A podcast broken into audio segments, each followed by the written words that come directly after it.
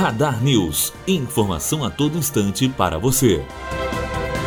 PT desafia lei para registrar Lula hoje, mas já planeja substituição. O PT deve registrar hoje no Tribunal Superior Eleitoral a candidatura ao Planalto do ex-presidente Luiz Inácio Lula da Silva, mesmo após as advertências de ministros do STF e do TSE de que não será tolerado desrespeito à lei da ficha limpa. Por causa disso, cresce no partido a corrente que já prepara a substituição de Lula, condenado por corrupção e preso pela Lava Jato. Em mais uma estratégia de confronto com as instituições, o PT vai insistir com o nome de Lula, mas poucos acreditam que ele não será impugnado.